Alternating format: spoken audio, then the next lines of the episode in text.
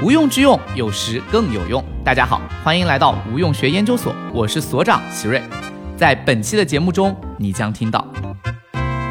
现代人的观念是高度伸展的，但是现代人的现实是极度蜷缩的。我无法伸展我的那些可能性，这样的一个张力的反差，其实塑造着非常焦虑的心理状态。很多人找心理咨询师，就觉得是找一个要能给他答案或者给他指导，甚至是找一个算命先生的感觉。社会的很多东西是有病的，于是，在社会最脆弱的一群人身上就体现出来。这群人的症状出来了，他们去看医生，去吃药。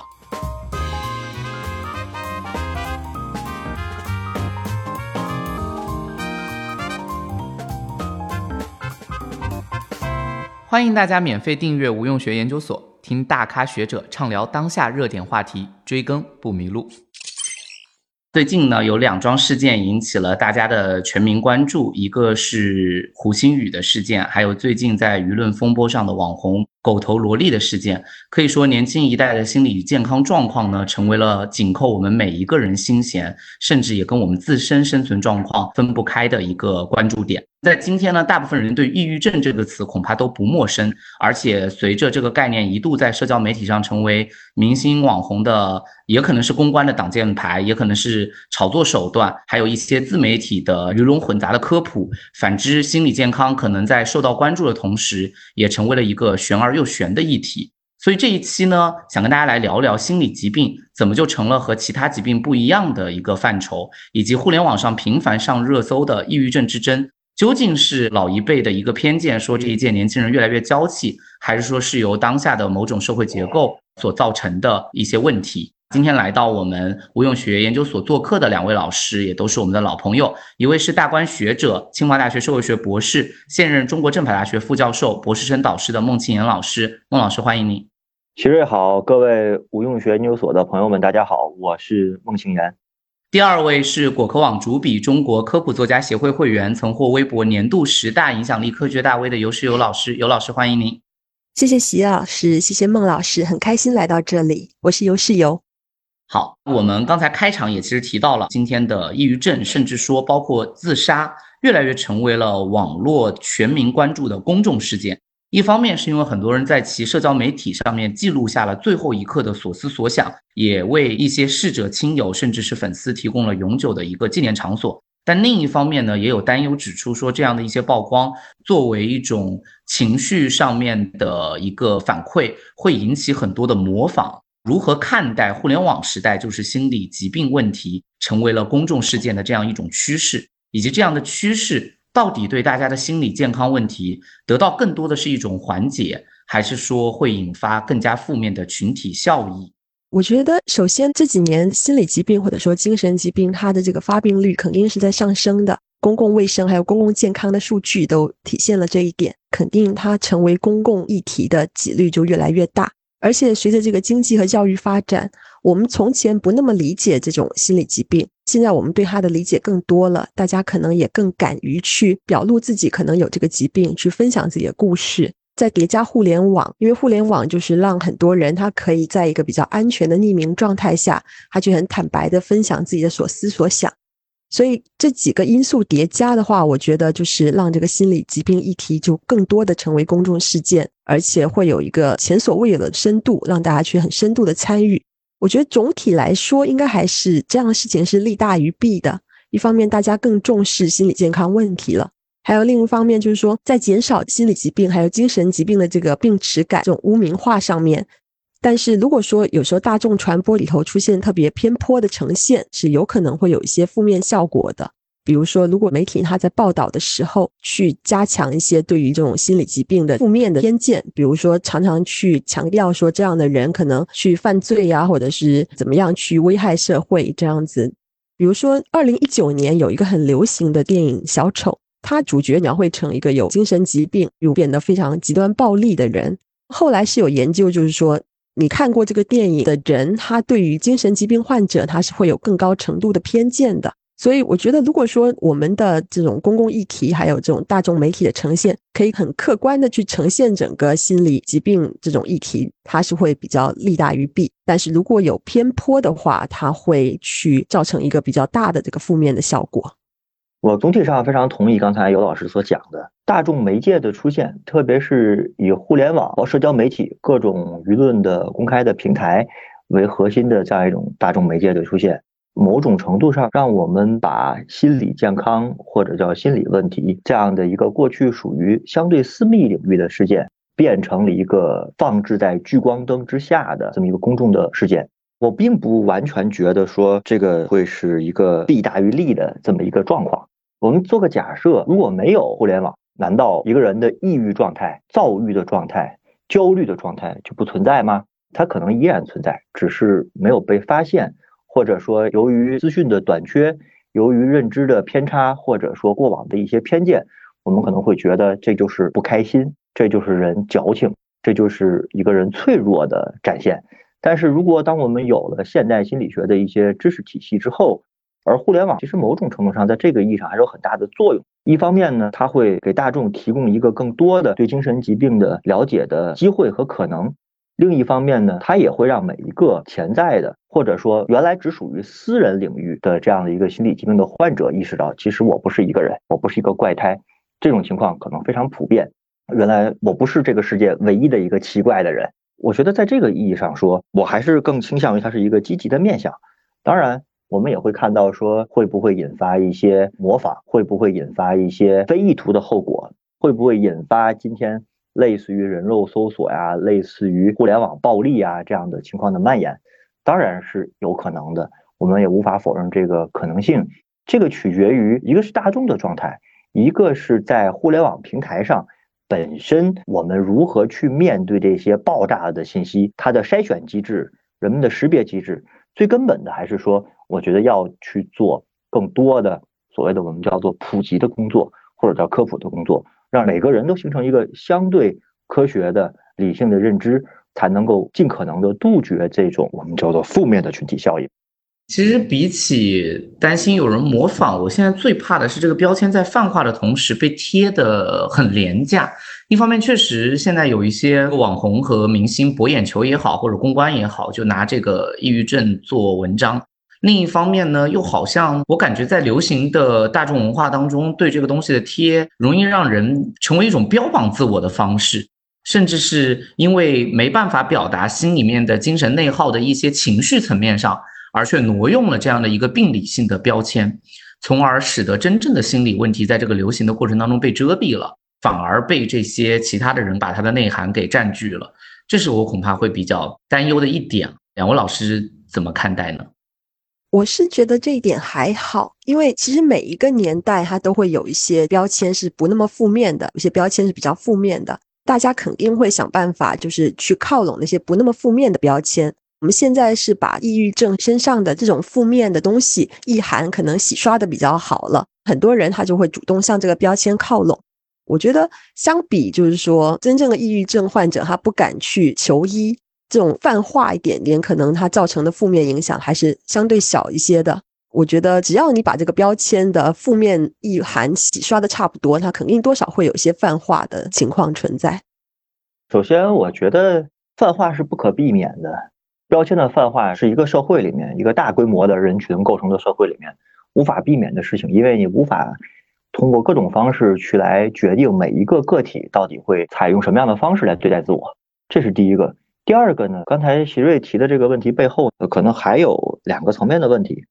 第一个是究竟什么是病理意义上的抑郁症？我觉得这个事情，我们虽然国家也会有各种诊断标准，但是其实很多大众对这个诊断标准的理解。是相对比较简单的，或者相对我认为是比较浅的。比方说，我们会看到互联网上有各种各样的公众号也好，平台也好，你可以非常轻易的获取各种抑郁症自测的量表。我们拿过来量表自测一下，哦，我们就觉得，哎，我是不是就抑郁症了？通过这样的自测的方式，是否可以判定自己是抑郁症？这里涉及到的是，到底什么是病理意义上的或者科学意义上的抑郁症？我觉得这个东西恰恰是今天需要普及的。或者说需要进一步来普及的，不是说我随便找一个心理测评量表，我一做我抑郁了，这是第一个层面。第二个层面的问题是说，现代人刚才徐瑞讲的，说我可能只是一些情绪上的，或者说叫做个人生活上遇到了某些挫折，或者是不如意，或者是各种各样的状况，甚至可能会出现以抑郁为自己的借口，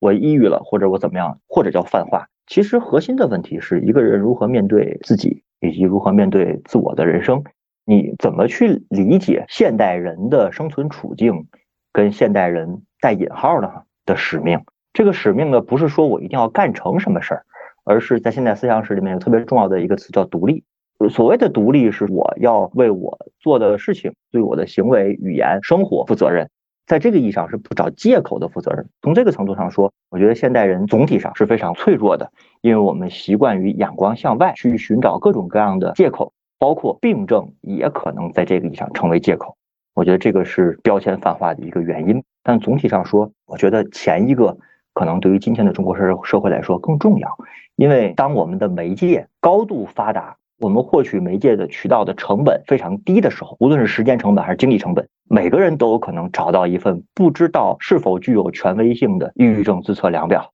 这个东西，我觉得确实是今天需要面对的一个问题。总体上说，泛化是不可避免的，但是怎么样能够让这个泛化不造成更为不好的结果，我觉得是平台也好。专业人员也好，还有大众也好，需要共同合力的结果。两位老师也都提到说，不管如何，现在起码在把抑郁症朝着个不好的标签上面的距离拉得远一些。那其实我也特别想问，就是我们文化当中对抑郁症好像确实偏负面化以及污名化的表达。像今年春节档上映的贺岁档的动画电影《深海》当中，也讨论了儿童抑郁症。电影当中，就是小女孩被诊断为抑郁症之后，她的爸爸就是否认、拒绝治疗。现实生活中，这种态度恐怕还挺常见的。很多人并不认为心理问题是一种疾病。刚才其实包括孟老师也提到了关于他的一个病理化的一个衡量，甚至是对于严重心理疾病患者的家庭来说，对于患者的态度也是相当排斥和厌弃的。也想问问两位老师，我们文化当中对于抑郁症的这种污名化究竟从何而来，以及这种污名化是只在我们这儿有的，还是在其他文化当中也相当普遍的存在呢？我不是心理学的从业人员，也不是心理学的专家学者，我从我的角度上来谈一谈对这个事的理解。第一个呢，我觉得叫抑郁症的出现，我们先不讲国别，抑郁症的出现本质上是现代性或者说现代科学不断发展出现。发展之后所识别出来的一个疾病，这是第一个。第二个就是污名化这个问题。我们先不讲中国，我们先讲西方。其实心理疾病这件事情存在一个我认为的关键的问题，就是心理疾病到底有没有生理基础？这个是一个我认为的一个焦点问题。据我所有限的了解，现代心理学和脑电波各各种生理指标都在努力的建立这样的关联。但是我们要知道。其实，在心理学的发展过程中，包括现代心理学的一个重要的人物叫弗洛伊德，在弗洛伊德之前，或者说在弗洛伊德兴起之前，心理疾病被认为是灵魂问题，因为它是一个精神问题。精神就是理念、idea、观念，包括人的情绪，都会被认为是一个宗教意义上带有宗教色彩的灵魂的善恶，或者是常态与非常态的问题。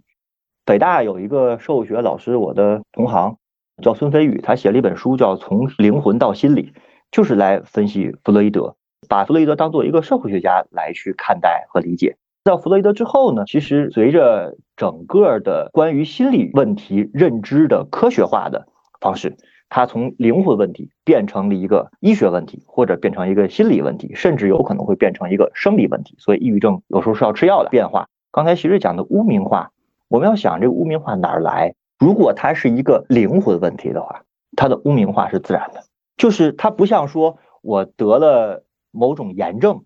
或者说我有某种器质性的病变，而是一个纯看不见摸不着的心态性的疾病。其实污名化来自这儿，意味着你是一个不正常的人，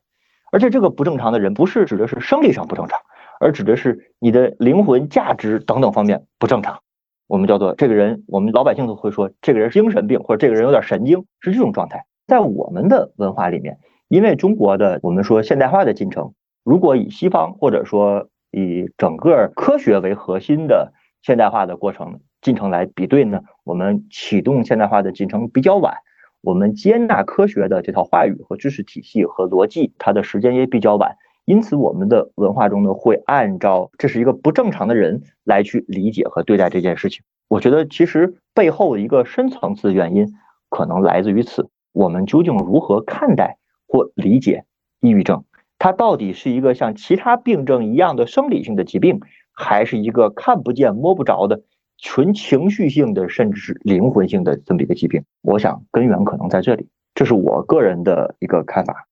孟老师刚才提到一个特别好的点，这些年是有在强调这种心理疾病、精神疾病的生物学基础的。这个东西实际上，首先研究肯定是证明说这个是有生物学基础。比如说你一些神经递质，它就是会改变你那个激素状况，有时候就是会改变。还有从你遗传上来看，有的人可能就是更对于这种心理疾病更易感一些，就更容易得一些。然后有的人可能就易感性没有那么强，所以生物遗传基础是肯定存在的。一开始，我们医学界、科普学界去宣传，也是希望说社会他去对于这个心理疾病患者，他有一个更好的接受，去更好的去接纳他们。本身是一个生理上的疾病，而不是就像之前说的这个灵魂上的问题，对吧？比起认为是魔鬼附身，那肯定是认为是生理疾病要好一点点。但是后来有研究又发现说，对于这个生物基础的这个宣传，它某种意义上它又恶化了公众对于心理疾病患者的态度。当我们接受说这个是一个你没办法用自己的心理，你没有办法可能用自己意志来控制，因为它有一些生物的这个基础。这个时候，大家就会觉得它可能更危险了，更不可预测，就更渴望跟他拉远距离，更不愿意和这种心理疾病患者还有精神疾病患者去交朋友，或者去跟他结婚。有一个研究，它是研究英国，大概追踪了十年，大概九四年到二零零三年，那就发现说，这十年当中，随着对于生物遗传去宣传心理疾病，结果公众对于心理疾病患者、精神疾病患者的态度，它是大多数的方面是在恶化，是在往下走的。而且患者自己接受了生理解释之后，他也对自己康复就不那么乐观了。他觉得这个不是一个我靠意志能够去克服的东西，反而他可能更悲观了，对自己的未来就不那么积极，不那么乐观。这个就是一个很普遍存在的那种认知问题。现在既然所有国家都存在污名化，我们东方可能还会有一些特定的污名化，因为我们的文化当中的集体主义会比较强。我们会有那种所谓的家丑不可外扬，而且我们会比较赞赏那种情感上的克制，不要自我披露，不要自我表露这样一些。他有时候又会额外去加深一些对心理疾病、精神疾病的歧视和污名化。好的，也谢谢尤老师的分享。刚才我们聊到了社会对于抑郁症患者的污名化，除此之外呢，实际上抑郁症患者自身好像也有着非常强烈的病耻感。我甚至也见过很多人也不愿意去。诊疗，或者是不愿意去按照医嘱服用药物。从社会文化和心理学角度，为什么抑郁症的病耻感，就是这种自我感知的这种对于疾病的厌弃，和其他疾病相比可能会更强烈一些？病耻感的话，你要看跟谁比。如果是跟那种看得见的这个身体疾病相比，你那个抑郁症的病耻感肯定是更强的。那如果是跟其他精神心理疾病相比，抑郁症的病耻感可能都算是比较轻微的。比如说，你如果跟精神分裂症相比，抑郁症就是更容易得到同情，因为大家现在可能对这个更熟悉一些。心理疾病，因为它首先它是看不见的，不像说你感冒了有这种发烧啊、流鼻涕啊这些很可见的症状，或者说一个人腿断了没有办法起来去工作，大家看得见就很容易理解，也不会有那种你是不是在装病这样的疑问。但是心理疾病很多时候它是看不见摸不着的。其他人有时候会用一些别的方式来解释，比如说有一个重度抑郁的人，他生活功能、社交功能他是严重受到损害的，他可能甚至没有办法从床上起来去给自己洗个脸、洗个澡，更不可能出门去学习啊、去工作，这些都做不到，或者说不理解说为什么重度抑郁症会造成这样子，那很多人就会觉得说你可能就是懒，对不对？你手也没有断，腿也没有断，你为什么不能起来照顾自己？你为什么不能起来去学习、去工作？他就看不到心理疾病者他大脑里很严重的自我攻击，还有内耗。心理疾病患者有时候自己也意识不到，因为说实话，能够意识到，它就是一个很重要的治疗步骤了。如果你能够意识到自己的一些偏执的想法、偏执的念头，你可能根本就不会得心理疾病了。还有比如说，如果幻听，对不对？如果幻听的那种患者，他能够意识到他有一些声音是幻听，他这个幻听就不会特别严重。所以就是说。当你在有一个严重的心理疾病跟精神疾病的时候，他自己对自己都没有办法做一个很好的去理解、去意识、去解释，他自己做出来的解释就很可能是也不利于他自己的。所以很多时候，这个抑郁症患者他自己的这个病耻感就特别强烈，他就觉得自己就非常无能，就应该被责备。而且这个病耻感不单单是病人自己有，他有时候还会扩散到他的家人身上。有的时候家人是觉得说责备病人，就你为什么要得这样子的病？有的时候家人责备自己，说是不是我做错了什么导致家人得这个病？有一项研究是在瑞典做的，瑞典它已经算是这个精神健康服务上面是很发达的国家了。但是在调查当中，他去调查这个心理还有精神障碍患者的这个家庭成员。还是有很多人会表示说，我希望这个生病的家人从没有出生，或者我希望他去死，或者我希望我自己从来没有这么一个家人。这种时候，很多时候就是心理疾病就导致人们恨的不是疾病，恨的是那个患者，患者自己也非常的恨自己，产生非常强烈的这种病耻感。一方面呢，我是比较同意刚才刘老师讲的，其实心理疾病作为一个看不见、摸不着的疾病。所以导致呢，好多人会觉得这人没病，无非是你给你的懒，给你的脆弱，给你的情绪化，给你的不健全的人格找某些借口，或者给自己的失败的人生找某些借口。还有一个呢是什么呢？一个人得了恶性的肿瘤，他会引来什么呢？他其实会引来大家的同情，大家会觉得这个事情，这个人好惨，或者说怎么样？某种意义上，他其实卸掉了患者身上的自我责任。这个病和我本人是没关系的，因为我也不想得这个病。这是由于环境因素啊，或者工作太累啊，或者遗传因素啊。但是我们会看到啊，如果是心理疾病，我们以抑郁症为例，我们会发现最后诉诸于这个你为什么会得这病的原因，全在病患自己身上。我们很多的时候在常识的认知里面，我们归因上会归到这是你自己的问题。这跟生理性疾病特别不一样，就是在这个意义上，我觉得可能会加重一个人的病耻感。因为一旦得了心理疾病，会被认为是一个这是你自己个人性格等等问题上的缺陷所造成的，而你得了之后呢，你又变成了一个不正常的人，变成一个不合群的人，跟大家不一样的人，这些因素综合在一起，其实构成了这种患者本身的病耻感会比其他疾病更重的一个特别重要的原因。我认为，好，谢谢孟老师的分享。根据人民日报健康客户端发布的二零二二年的国家抑郁蓝皮书显示，现在抑郁症里面有近五成的抑郁症患者是在校学生，而且青少年抑郁群体的数量在扩大。嗯，这个现象这两年来一直被很明显的提及。而这个现象为什么会出现在当下的一个社会发展阶段里面，是一个正常现象吗？或者说是一个必然阶段吗？其他国家，比如说像英美日，是否也经历过这样的阶段？不知道两位老师能不能展开分享一下？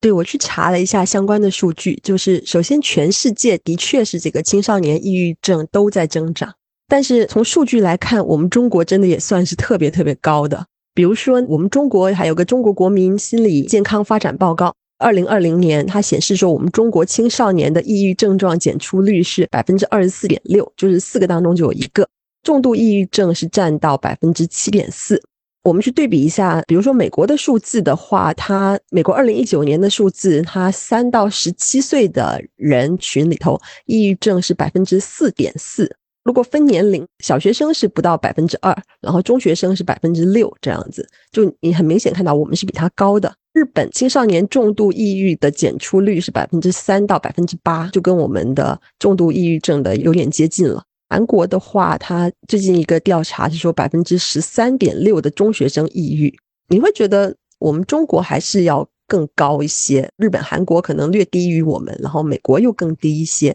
但是所有国家它这个都是在快速增长的。它不是说因为我们检出率高了，因为我们做的筛查多了，所以数字增长了，不是。还有比如说它的躯体上的，比如说暴食啊，还有那些自杀数据啊，就是全部都在增长。所以。这几年的话，的确是全球的青少年好像心理都在有问题，他们也在去寻找原因。现在是怀疑一个很大的原因就是手机跟社交媒体，因为手机跟社交媒体大概是在零八年之后开始快速增长的。这个东西可能就是一方面的话，它对于可能大部分的青少年使用者，它是没有那么大的坏处的。但是有一小部分脆弱的人群，他会特别受到这个社交媒体的影响，比如说在社交媒体上面的攀比，或者说他用了太多的时间在这个社交媒体上，他去看到别人的生活好像都特别光鲜亮丽，然后对比自己的，就觉得自己过得特别失败。而且就是社交媒体，它会取代了一些其他的活动，就比如说现在青少年他可能在外面，在大自然当中活动的时间变少了，他可能跟朋友这样面对面聚会的时间变少了，他可能运动时间变少了，睡觉时间也变少了。这样子总体来说，造成了一个心理健康就明显的下降。还有几个可能，就是包括说我们现在的新闻媒体，它塑造了关于整个世界的非常悲观的叙事。总之就是世界要完了，就是这样一种感觉。如果说你天天去看这些新闻的话，你其实是会对于世界会有个更为悲观的认知的。还有一个可能就是现代的育儿策略可能也发生了变化。现在的小孩有的时候他日程他是被安排的过满的。以前可能没有那么的卷，就是你在课后不需要上那么多的补习班，你可能会去花时间去更多的跟朋友自由玩耍，或者你去花时间做家务。其实做家务有时候都提供一些成就感的来源。当这些东西都被拿掉了，小孩的生活就剩下很单调的，就是学习上网。这个其实是一个可能是非常对小孩来说非常有毒的配方。如果放在一个更长程的历史时间段来说，其实。普遍的进入现代性或者进入到现代世界的国家，都会或多或少出现这样的问题。所以有一名社会学家叫图尔干，很有名，他写了一本书叫《自杀论》。他这本书呢，在讲什么呢？他其实自杀并不是一个心理问题，或者说不只是一个心理问题，而是一个社会问题。所有处在快速转型的过程进程中的国家，都会出现自杀率的增长。涂尔干讲的。其实是十八、十九、二十世纪这样的一个状况。他当然没讲中国，但他其实是一个整个的普遍的历史进程。进而呢，刚才尤老师讲到的，我觉得讲到社交媒体，我觉得社交媒体其实是现代世界的一个影子，或者叫社交媒体是现代世界的一个镜子。因为我们想一下，社交媒体带来了什么？带来了信息的爆炸，还带来了观念的高度的发达。我足不出户，我宅着，我只要有一个手机，有信号。手机有电，我就可以随时随地的知道各种各样的信息。所以麦克卢汉有句话叫“媒介是人的延伸”，而媒介是人的延伸。这个媒介变成社交媒体之后，变成移动互联网之后，你会发现手机变成了人的第三只手，或者叫体外器官。当它变成体外器官以后，你获取新的观念、新的资讯、新的各种各样的想法的成本变得极低。这塑造了一个什么东西呢？科技的这个意义上的进步，塑造了现代人的一种观念：我是其实是有无限可能的，我应该是有无限可能的。我可以通过各种低成本的社交媒体来知道这个世界上原来有这么多可能。但是在现实生活里，你发现其实你的可能性非常少。一旦你进入现实生活，你发现原来我的可能性非常少，不像我想象中的社交媒体中接触到的应该有的那么多。我的选择是被限定的。我的可能性越来越少，这是一个。另外一个，通过社交媒体，我们还会接触到很多负面的信息。这些负面的信息使得每个人时时的处在一种焦虑的，或者开玩笑说叫“总有刁民想害朕”的状态里面。我一不小心，我就要被怎么样了？在这种状态下，现代人的观念是高度伸展的，但是现代人的现实是极度蜷缩的。我无法伸展我的那些可能性，处处在碰壁。这样的一个张力的反差，其实塑造着我们非常焦虑的心理状态。因为现代性有一个基本的承诺，就是个人是自由的。个人是自由的这句政治哲学上的意涵，它背后的现实是：你有无限的可能。一个人有无限的可能才是自由的。但是在现实中，你这种无限的可能是被无限的压缩的。从这个角度上说，我觉得这是现代人的一个困境，而社交媒体呢，加剧了这种困境。当然，还不可否认的是，我确实认为社交媒体的存在，使得越来越多的人停留在虚拟世界里面，因为虚拟世界是安全的，是匿名的，是可以保护自己不受侵犯的，或者最大程度的去保护好自己的非常有限的小世界的。但是，越是这种保护，越使得我们缺失了真实世界中的交往的可能性，去在真实的世界里面与人交往，形成合作。甚至行什么叫一个现代人应该具备的？我们叫真实意义上的竞争，合理的、合规的竞争。竞争带来的结果就是成功或者失败两种。我们不太会享受成功，我们也越来越不会接受失败。在这个意义上，我觉得总体上会呈现出这样的状态。当然，对于青少年群体来说，因为他们刚好处在一个无论是个人的人生经历，还是他的个人的人生经历是比较有限的，他经历过的事情相对比较少，同时又刚好在这个阶段接触到了可以给他带来无限资讯的社交媒体，他会叠合出现这样的结果，往往比。更年老的人或者叫年长的人，他感受到的理想观念上的应该和现实中的实然之间的差距也就越大，而不像好多有过一定阅历的人，其实是可以接受这种反差的。就是刚刚孟老师提到说，社交媒体它提供了一种好像虚幻的无限可能，我觉得这个点特别好。现在我们在讲说现代病，我们会认为有一部分现代病就是因为环境的演化，它是大大的超过了我们身体演化的速度。比如说现在为什么糖尿病那么多，就是我们的食物是极大丰富了，但是我们身体的吸收能力、代谢能力，它还是在一个当食物比较不足的时候，然后运动量比较大的那个时候发展起来、演化起来的。所以结果我们现在一吃现代的食物，我们就就糖尿病了。其实一些心理疾病可能也有这样子的影响。我们的大脑它去演化出来的年代，那实际上那个时候的人，他相当于是他还生活在一个部落里头。你身边可能就是一百多个人，我们的大脑实际上就是演化出来，就跟那么一百多个人打交道，跟那一百多个人保持关系。那么你跟你身边的一百多个人去做一个比较，这个是合理的。就如果他们有什么做得好的地方，你跟着学，可能会增加你一个这个演化上的适应性。但是现在，如果通过社交媒体，你看到的不是那个你身边的一百多个人，你看到的是那种千万里挑一或者亿里挑一的那样的人才，你去跟他去比的话，你可能很容易就会觉得说，我为什么做不到？陷入一种非常痛苦的状态里头。社交媒体跟幸福感的这个关系是真的有因果关系的研究的，因为我们很多研究它只是能确定一个相关性。他不能确定，就是说你到底是因为用多了社交媒体才不快乐，还是说因为你不快乐才用很多的社交媒体，你才逃到这个虚拟世界里头？是有好几个研究，就是很明确的说，就是因为用多了社交媒体，然后就导致不快乐。而且如果说他有时候有一个是逼着一群人，他就不用 Facebook，就是你可能一个月就不用 Facebook，一个月之后，这群人的快乐水平、幸福水平就很明显的提高了。我们的人脑，我们的身体就是在部落年代演化的。我们习惯就是跟身边的人去做比较，在身体上，我们可能去通过其他人的陪伴、其他人的拥抱这样子来做一个调节。但现在，你如果沉浸在社交媒体当中，你的比较也是失衡的，你又没有办法得到其他人的抚慰，这样子就会出挺大的问题。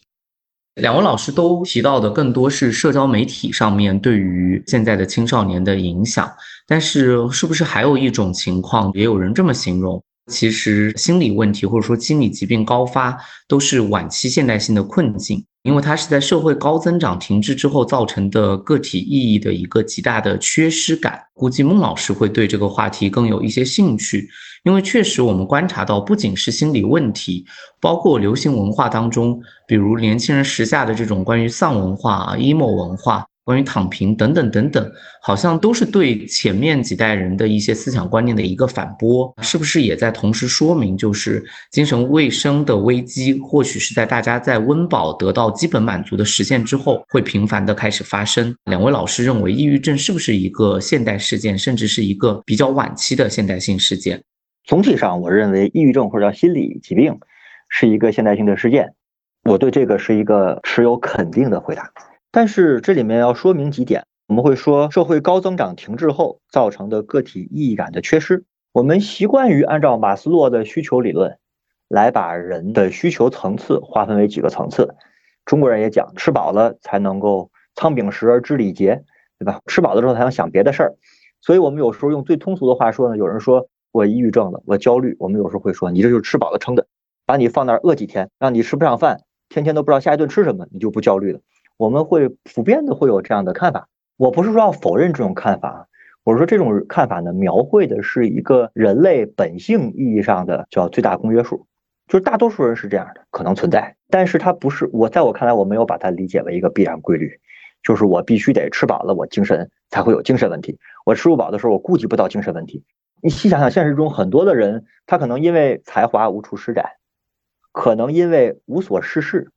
可能因为创作不出好的作品，可能因为找不到好的感情，但他同时也吃不饱，他一样会造成这种状况。这个是第一个。第二个呢，这里面有一个刚才席瑞你讲到的意义感的缺失。那我想问一句的是，意义感从哪里来？就是我们说人是有意义的这件事儿，意义感到底从哪儿来呢？大家有没有想过这个问题？对吧？我们要知道哈，在现代之前的西方，个人的意义感不在个人身上，在哪里？在神圣的宗教那里。也就是说，个体的意义感是建立在我之外的世界里面的。或者是除了宗教之外呢，要么就是神圣的君主权利，或者叫部落图腾，都是这个东西。进入现代之前的中国呢，我们经常说中国是一个集体主义社会，其实这个词呢不是特别准确。准确的说，我们是一个伦理本位的社会，这个是梁漱溟的说法。梁漱溟先生讲，中国社会本质上是一个伦理本位的社会。什么是伦理？伦理很简单，就是人与人的关系，就是中国人讲五福，对吧？讲父慈子孝，兄友弟恭。我们经常会看到啊，有些孩子抱怨说：“我活着就是为了我爸妈满意。”同样，有的爸妈也会说什么呢？哎呀，有了孩子之后，大人的生活就这么回事了，一切都是为了孩子。你会发现，他把自己生活的意义建筑在了自己之外，所以我们才会说光宗耀祖、光耀门楣，或者是为国捐躯，这个都是伦理本位的。不管是世界还是中国，进入到现代之后，我们发现一个非常奇怪的现象出现了。就是个体成为了个体生命意义的唯一承载者，我的地盘我做主，我的生活我做主。我们经常也会说很带引号、很鸡汤的话，叫成为你自己。其实我们仔细想想，当个人成为个人生活意义的唯一承载者的时候，所有的挑战才开始出现。因为个人能不能成为生活意义的主宰者和承载者，这本身是需要付出极大的艰辛，它不是。很自然就可以做到这件事情的。生命中不能承受之重，或者生命中不能承受之轻，都在于此。你如果说我个人不愿意承受这么重的意义感，我不要意义了，好，你就是丧。我就是要承受这个意义，好，你就要拼命的卷，你就要拼命的在卷的过程中体会到无限的可能和有限的现实之间的差别。从这个角度上说，现代人的一个特别重要的课题是如何让自己。成为自己生命意义的承载者，因为这样的一个设定，我认为其实可能是某种根源性的原因，或者是我们面对的根源性的挑战。我把这个问题稍微转化了一下，我更想去问个体意感到底从哪里来呢？因为我们只说增长停滞之后，个体意感缺失了。如果社会增长低值能够持续，个体意感就不缺失吗？或者它提供的是意义感吗？还是说提供了一种个体对于未来的确定性的预期呢？只不过随着经济的普遍的停滞，因为增长是有极限的，随着国际关系的变化，随着各种各样的新的思潮的出现，习惯了活在确定性中去通过卷的方式去寻找意义感的现代人，发现面对的是极大的从未有过的不确定性。我想从这个角度上说，我不太喜欢去追问个体意感和社会增长之间的关系。我更想去追问一个原问题，就是个体意感到底哪儿来？以前哪儿来的？现在哪来的？其实现代的出现和现代的来临，给现代人提供了这么一个巨大的挑战。我认为现代心理疾病的出现，可能跟这个挑战有很大的关联。其实孟老师刚才提到，我觉得特别好的，就是说有一些东西可能是社会的一些深层的设置出了问题，体现在个人身上，它就变成一种抑郁去表现出来。因为这个观点其实也有人提出过，因为比如说你在看青少年的抑郁的时候，很多生会说他观察到的是家长有病，小孩吃药。实际上，真正有病的是那个家长，但家长给小孩施加了一个非常恶劣的环境，到最后小孩承受不了了，小孩各种症状出来了，于是小孩去吃药。到了社会身上，会不会有一个可能，社会的很多东西是有病的？于是，在社会最脆弱的一群人身上就体现出来，这群人的症状出来了，他们去看医生，去吃药。举个例子，比如说现在社会，包括刚刚说的这种自由，你要负全责。同时，我们知道每个人他在社会里头他得到的这个条件，他得到的机会，他是完全不平等的。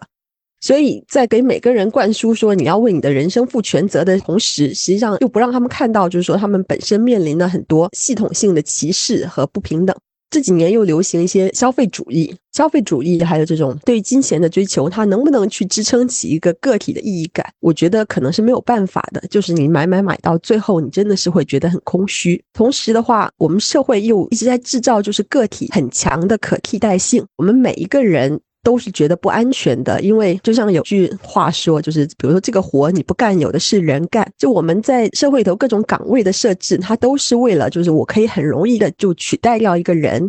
这样子来设置。那么每一个人他必然是在一种很强烈的不安全感当中，而且他必然是成就感他会很明显的下降。这几年流行那种延迟满足。就延迟满足，当然是对于你整个社会的经济发展可能是很好的。对于一个人来说，就是我们要在未来去积累很多东西，这个也是好的。但是过于强调延迟满足的话，那么可能我们就很难去享受当下，很难去这样子做一个平衡。结果就是我们在当下的享受是被极大的压缩的。之前有一个社会学家，他是来中国去研究高中的这个人群嘛，他就会发现，就是说。我们中国的这个学生，他就为了这种高考，为了未来好生活，我就像坐牢一样，我就把自己当成一个短期内当成一个机器人一样。我现在什么都不想，就为了高考做准备。就说这样的想法，就不单单是在学生当中，可能在整个社会当中都是流行这样子。就是说我一直在为未来做准备，但是我对于当下我没有任何的去感受、去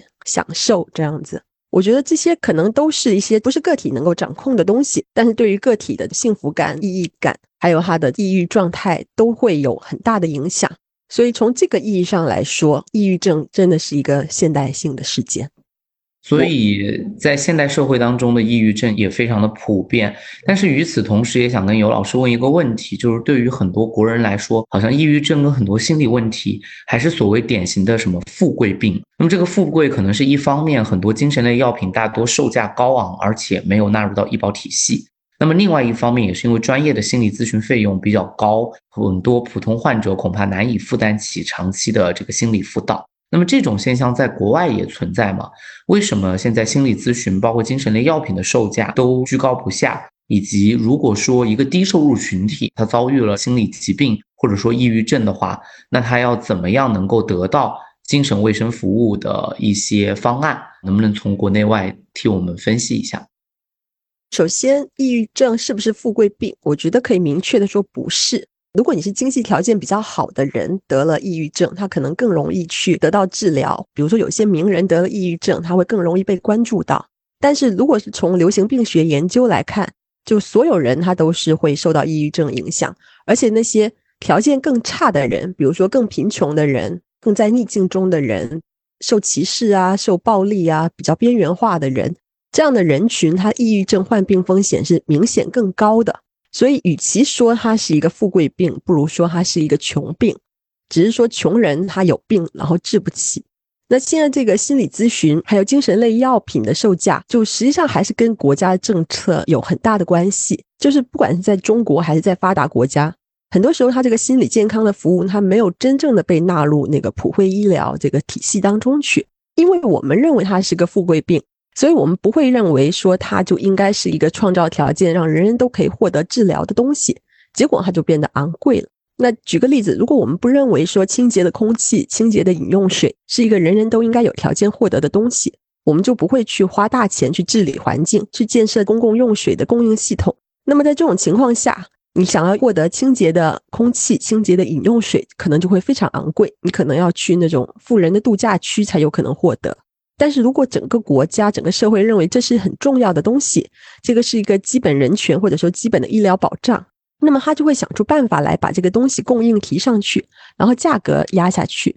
但是现在是没有的，我们并没有培训足够多的这种心理治疗的人员，心理服务很多时候又没有被纳入医保。就你去附近的医院，你很可能是遇不到训练有素的这个心理服务人员的。如果是在乡村，那肯定是情况更惨。基本上乡村几乎都没有这种心理服务去供应，医院可能也开不到适合你的药。包括美国，它也有这样的问题。比如说，国外麦肯锡它有个二零二一年的报告，有心理健康问题但没有去治疗的人当中，有六成是觉得自己没有办法负担心理健康服务的。这个是发达国家的数据。国外的话，它心理咨询可能一小时就是六十到两百五美元。价格真的也是蛮高的。那国内的话，可能单次的咨询价格就五十分钟，可能要在三百元以上。这个还只是说比较初级的这个心理咨询师。如果资深的这个咨询师，有时候他一小时就是可能八百或者是一千多。你如果要去看这个心理咨询的话，你至少一周你要去咨询一次。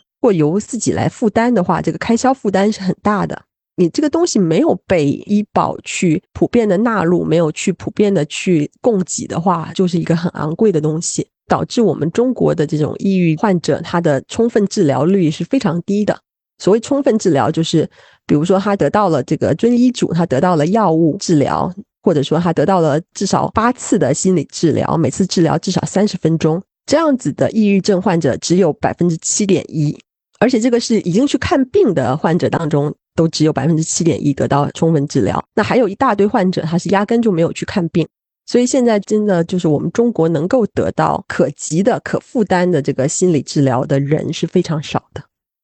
谢谢尤老师。最后这个问题其实也就是关于国内的心理咨询行业，因为这个行业我觉得应该是说处于一个比较尴尬的位置。首先呢，价格是比较高的，刚才尤老师也说了，不管是国内外，恐怕心理咨询的价格都不算低。那么对于高价和人进行对话的这种治疗方式，中国人可能普遍是比较偏质疑的。另外呢，好像在国内里面，这个心理咨询行业也是相当的鱼龙混杂，甚至随着自媒体的兴起，这个可能很多人也需要一个甄别的过程。那么，两位老师怎么看待心理咨询行业在中国的现状，以及公众对心理咨询行业目前的一个社会认知？心理咨询应该在抑郁症的诊断当中扮演一个什么样的角色？本来理论上来说，心理治疗其实应该是很重要的角色的。从一些研究来看，它的这个效果短期内可能是跟药物一样好，然后长期的话，如果是那种正规的心理治疗，它是比药物的效果还要更好，而且它这个副作用显然是比较低的，因为药物的副作用现在还是一个很难克服的问题。但是现在就是单就国内来讲，国内整个认证体系非常混乱，所以现在就搞得供给上也非常混乱。在我们国家本来叫劳动部，现在叫人社部，在二零零一年，当时是推出了一个就是心理咨询师的国家职业标准，当时就开始这种大批量的去短期培训，然后去认证这些心理咨询师。那个时候就一大堆这种半路出家的从业者，然后就很乱。到了二零一七年，人社部就发文说，我把这个职业资格给取消了。取消以后，就一直没有一个就是统一的认证体系出来。到现在就是各种私下的这种认证体系，各种都出来了，然后非常非常的混乱。有一些投资者，他甚至就是说，我就来搞这个认证，因为认证很赚钱的。他实际上不会给予多少真正的培训，但是他就可能收你几千块，然后给你一个证。现在反正国内就是整个认证体系已经是一团混乱了，也不知道到底什么时候能够有一个公认的体系出来。首先呢，我自己是觉得。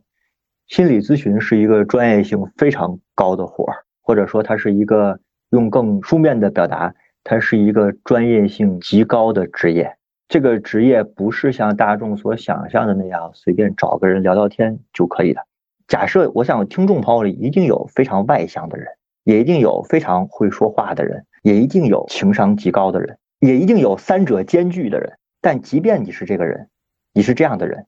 当你的朋友处在一个中度或重度抑郁的状态，你觉得你能够有合适的方式和语言疏解和给他进行治疗吗？我的回答是否定的。我觉得这个是一个专业性非常高的事情，它导致了某种意义上的收费比较高。但我想，大家对于心理咨询，刚才席瑞讲的心理咨询行业处在一个比较尴尬的位置，其实可能不只是大众的认知要承担责任，包括这个是我站着说话不腰疼了，从业者。可能也要承担一定的责任，这里面的从业者可不只是指咨询行业的人，包括认证体系，包括投资等等。你会发现，它不是某一个一两个好心理咨询师或一两个坏心理咨询师所单独能够解决的问题。也就是说，我们如何让我认为高度具有专业性的职业真正具有专业性？所谓真正具有专业性，就是它的准入门槛，同时呢，又能够让大众认识到。这个东西，同时还有统一的标准，我觉得这个其实是摆在我们面前的一个系统性的课题跟工程。当然，从社会学的角度上说，抑郁症某种程度上除了依靠心理咨询这个之外，特别重要的就是所谓的社会支持，而这个社会的支持不是政策的，我不是指政策，也不是指制度，而是一个人的社会关系网络，我觉得是非常重要的。好，谢谢孟老师。我其实觉得心理咨询行业啊，确实是一个专业门槛很高，但是大众往往存在一个误解。我的感受，尤其因为在中国没有建立起心理咨询的一个普遍认知。很多人找心理咨询师，就给人的感觉是找一个要能给他答案，或者给他指导，或者找一个长者，甚至是找一个算命先生的感觉，就是你回答我做还是不做，对吧？你回答我该怎么办？但其实往往心理咨询师，我只说我见过的，一会儿有老师可以指正，他更多的还是一个启发。甚至很可能在对话过程中说的比较多的啊，应该来说是患者本身，不应该是咨询师本身。但这个就给了一个患者，尤其我们中国人一个很奇怪的事情，就是我花了钱，我来你这儿一次、两次、三次，怎么都是我在说，你在干嘛？这样一种叫做我干嘛花钱，然后让我说话，我花钱你就得给我一个解决方案，这样的一个矛盾。至于很多人又对心理咨询因为这种误解而产生了不信任或者是一些其他的冲突，好像也还挺普遍的。对，就像刚才孟老师也提到说，这个其实本来是一个很有专业门槛的东西。就像前几天北京市的社会心理工作联合会，他发了一封信，叫做“吴新宇，请给心理指导师五分钟”。然后那个信发出来以后，被大家骂的，就是说看了那封信更想死了。就是说，真的说话是一个专业性很强的事情，而且倾听就是我怎么样来听你说话，怎么样去引导你把你内心的话说出来，怎么样去引导你去整理自己的心绪，这个也是一个专业性很强的事。但是可能现在很多人他还没有这个意识，他不会觉得说听这个事情很值得去付费进行。同时，心理咨询师就像我们说的，培训的门槛又很高，这个人的时间也是有限的，他一次肯定只能治疗一个人。那么就导致它可能这个价格下不去，但是实际上现在是有一个趋势，就是说可能未来会配合 AI，AI 的这种对话机器人，像有一些疗法，比如说认知行为疗法，它本身就是一个很结构性的这种疗法，它天然可能很适合 AI 去问一些固定的问题，然后有一些固定的这种回复。那我觉得这种可能未来会有可能去大量的去提供这种。心理的倾听和咨询，然后同时又是一个比较低的价格，这样子来供应。好的，谢谢尤老师的提醒。另外的话，好像在心理咨询行业里面，之所以心理咨询师的收费贵，除了专业门槛高，恐怕也是因为。我觉得一个人要整天听很多情绪性的，包括别人去承载别人的情绪吧和经历，也是一个非常消耗心绪的过程。且不说时间上面是一个绝对的占据，就是本身很多心理咨询师是不是在从事这个职业的过程中，也其实是一个比较危险性的行业，因为太强的共情或者移情的效果，也会导致这个心理咨询师。本身在下班之后或者工作之余，要学会去处理自己的情绪，去转移自己的情绪。对，这个是真的。就是现在的咨询师他面临的一个问题，就是说他自己的成本是很高的，在他这个职业成长过程当中，他要去不断的去支付一个督导成本，就是他可能要去找更高级的心理咨询师，再去梳理他在这个过程中积累的一些负面的情绪。然后有的时候新的这个心理咨询技术出来了。他还要去进行新的培训，去支付一个培训费用，所以就是说，大家可能对于心理咨询师也是要理解，他的确他的成本其实是不低的，真的不是说坐在那边说个话聊个天就可以。好的，谢谢尤老师。那很感谢这一期尤老师跟孟老师和我们一起在这个当下来讨论心理疾病问题相关的一系列的议题。其实面对着现代社会啊，包括两位老师分享的社交媒体、社交软件。互联网的影响，恐怕大家的情绪的问题都非常的普遍。但至于是否到真正严格意义上的心理问题，每个人也有所不同。但是看数据和趋势都是一个大的增长。我觉得身为平凡和普通的人，可能在生活当中遇到不开心的事情，还是应该多去寻求，就是起码是可以跟朋友多聊聊。我觉得获得有信任的人的支持。这恐怕是我们作为普通人来讲，在亲密关系或者在友情当中能够获得最大的一个慰藉，也能够做到的一个最能够抵御风险的方式。那如果说真的有一定的心理疾病上面的问题，还是要注意去选择专业的心理咨询师以及心理的疾病相关的医师来进行治疗和指导。那我们今天的录制就到这里了，感谢两位老师，谢谢，谢谢。